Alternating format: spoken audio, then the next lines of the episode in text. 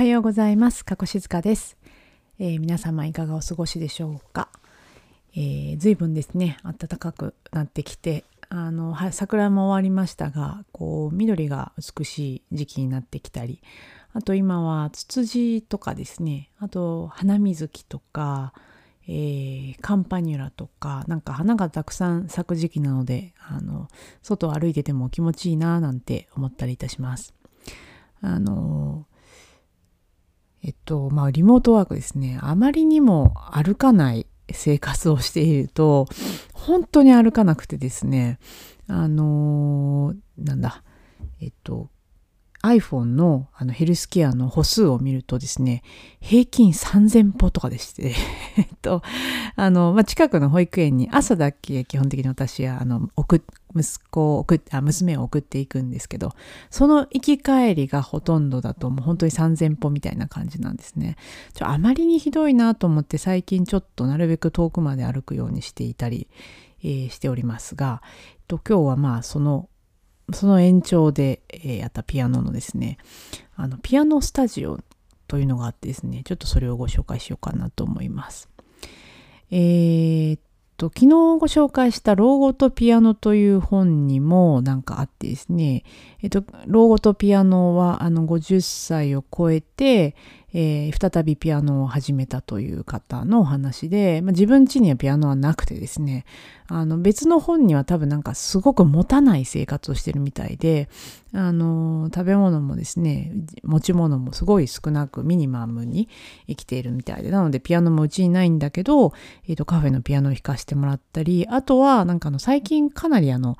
ストリートピアノ増えてるんですよね。なんか空港にピアノ置いてあったりとか。あと、あと、あの、ピアノスタジオといってピアノを貸してくれる場所っていうのが意外とちょこちょこあるみたいで、そういう場所を探して、出張してもどこ行ってもさ、なんか弾ける場所を探して一生懸命弾いてらっしゃるらしいんですね。あそういうのあるんだと思って私も調べてみたらですね、近所に、あの、まあ、近所というほどじゃないですね。歩いて20分、25分ぐらいの場所に、えっと、ピアノ、綺麗な新しいピアノスタジオを発見してですね、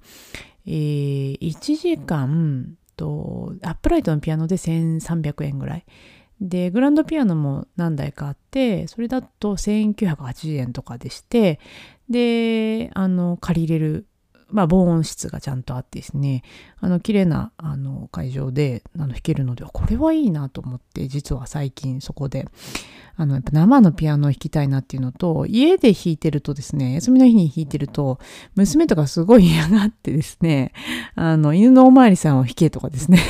言われて、全然練習が できないので、ちょっとこれはもう諦めて出かけて、あの、そこを借りた方がいいなと思ってですね、あの、何度か、もう3、4回ですね、行ってピアノを弾いております。で、ピアノスタジオノアという、それは、あの、チェーン、チェーン店というか、都内にいくつか店があってですね、あの、いろんなピアノが、あの、ネットで、あの、ウェブサイトでこう予約ができて、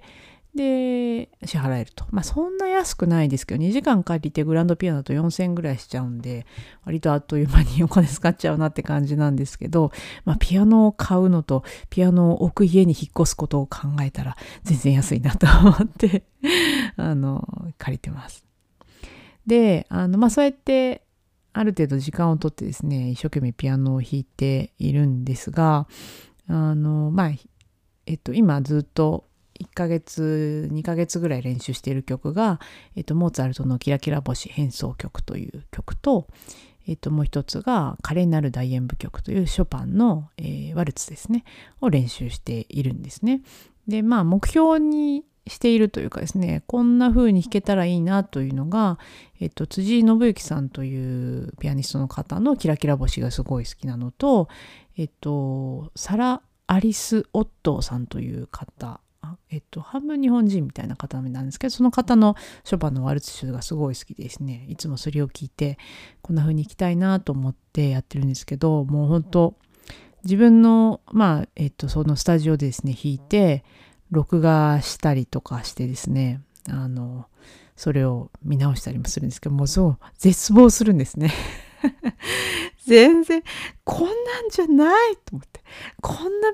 こんなのが、こんなワルツが弾きたいわけじゃないって、毎回思うんですよ。もうほんとショックなんですよ。なんでこんなに一生懸命練習してんのに、こんなもんなんだろうと思ってですね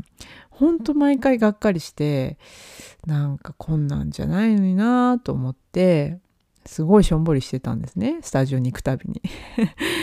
でただあのこの録画をえっと1月ぐらいからたまにあの家で弾く時にもちょっと録音してたりしたので改めてちょっと古いやつを見直したら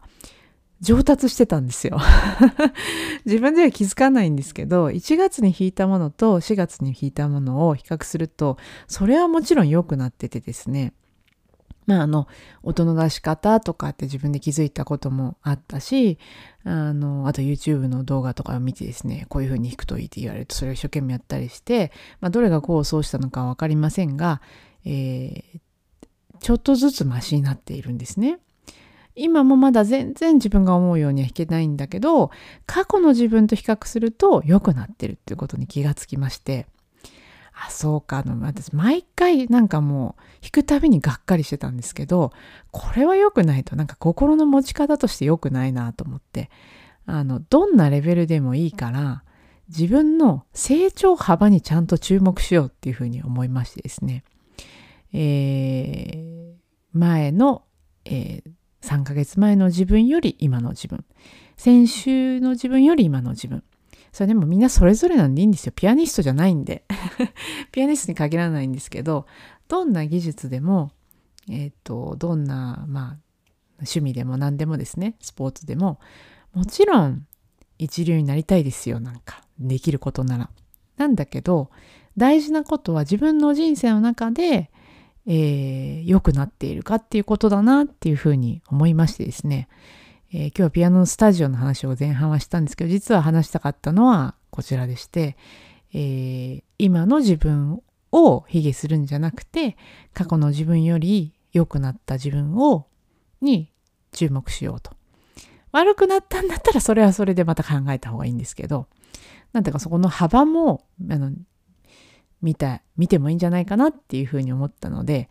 えー、ていうかですね、今日聞いてくださる方にもちょっとシェアしようと思いまして、えー、ご紹介いたしました。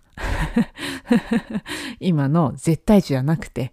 過去との比較の相対評価で自分を見直してみるというのも一つではないかなと思ったりいたします。この番組は声のエッセイとしてエンタメやニュース、仕事や子育てに関するちょっとした雑談の中から今日も楽しく過ごしていくヒントを見つけたい。そんな思いでお届けしています。番組の概要欄にお便りのリンクを設けています。番組配信の励みになりますので、ぜひご意見、ご感想などお気軽にお寄せください。今日もありがとうございました。良い一日を。